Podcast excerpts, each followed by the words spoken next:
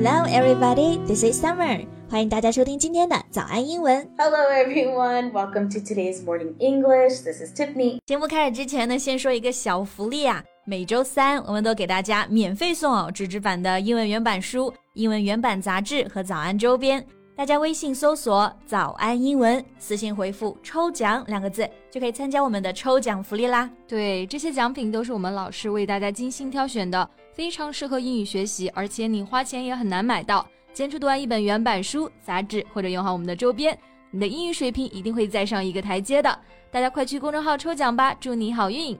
So, today I think we should talk about connecting and understanding someone and letting them know you understand what they are saying. Yeah, like when someone gives you their thoughts or opinions. Exactly, or just trying to support someone.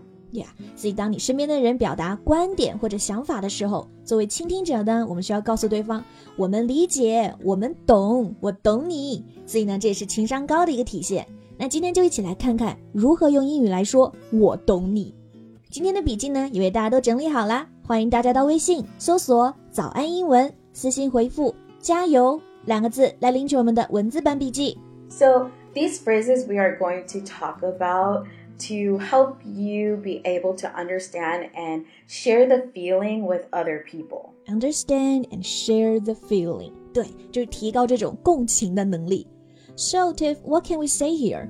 The first phrase is going to be I understand where you're coming from. I understand where you're coming from. 这个句子啊，并不是指它的字面意思，我了解你是从哪里来的，而是用来表达我懂你，我很了解你这个想法是怎么来的。 Like in this example, if someone is telling you, Oh, I can't have a dog because I live in a really small apartment, you could say, I understand where you're coming from. Some dogs need a lot of space. Exactly, it's a really natural phrase to use. 对，这个表达虽然简单，但是很好用。It's a very easy native expression that a lot of people use. Yes, so next is I see what you mean.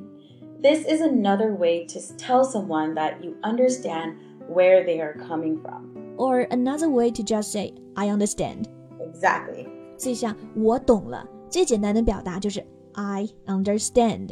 不过啊，它有很多可以替换的表达，比如我们刚刚说的 I see what you mean，我知道你的意思是什么。 When you are teaching me how to do something, I would say, I see what you mean, right? Yeah, it just let me know that you were getting my point. Yes, it's better to just use a different phrase than to keep on saying, I understand, I understand, I understand. Yeah，所以呢，就是提高我们的 vocal variety，多学一些同义的表达，也能让我们的说话呢更有趣。Mixing things up is much better. Yes, so next we have, I know what you're saying. This is a good one. I know what you're saying. 我懂你在说什么。 This is a great one when people are telling you their opinion. You can say, I know what you're saying because blah, blah, blah, blah, blah. And then you can either agree or disagree. 这个表达呢就特别有礼貌，而且呀，后面你也可以加上自己的观点。如果你想说同意，那就是 I know what you're saying because blah blah blah。那如果不同意，你就可以说 I know what you're saying but blah blah blah。 Yes. So if I said, oh, I think that people who litter should be fined more money if they get caught. I know what you're saying, but there should be more trash cans in public areas to help. I see what you mean. That would give them a better option if there were more trash cans. Wow, we used two phrases. Yeah, it's such a natural thing to say. Like, I know what you mean. So, what about this idiom?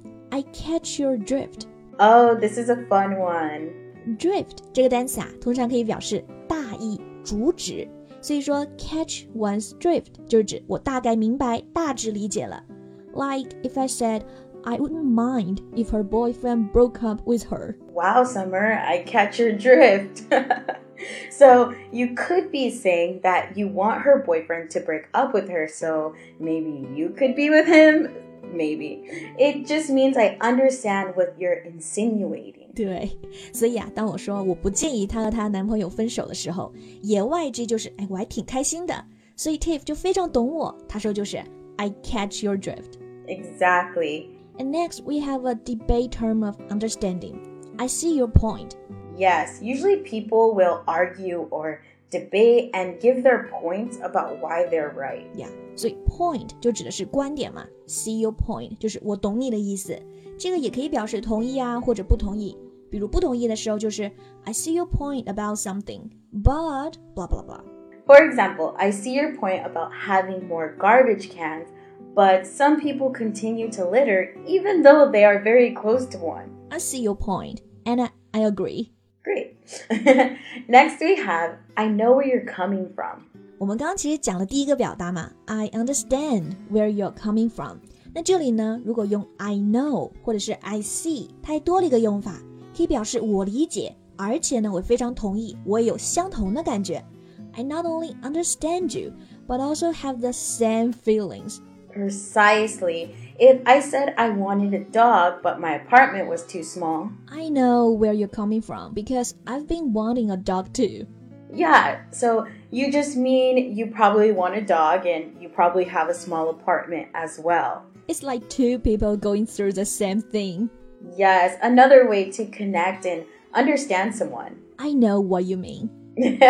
well, these are great to think about when you're having a conversation in English. 对，大家呢都希望能有个懂自己的人嘛，所以呢，这些表达呀、句子啊，都可以用来表示我懂你。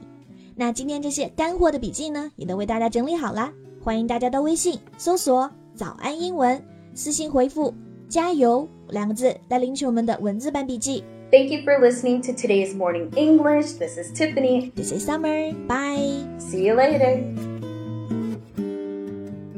This podcast is from Morning English. 学口语就来早安英文。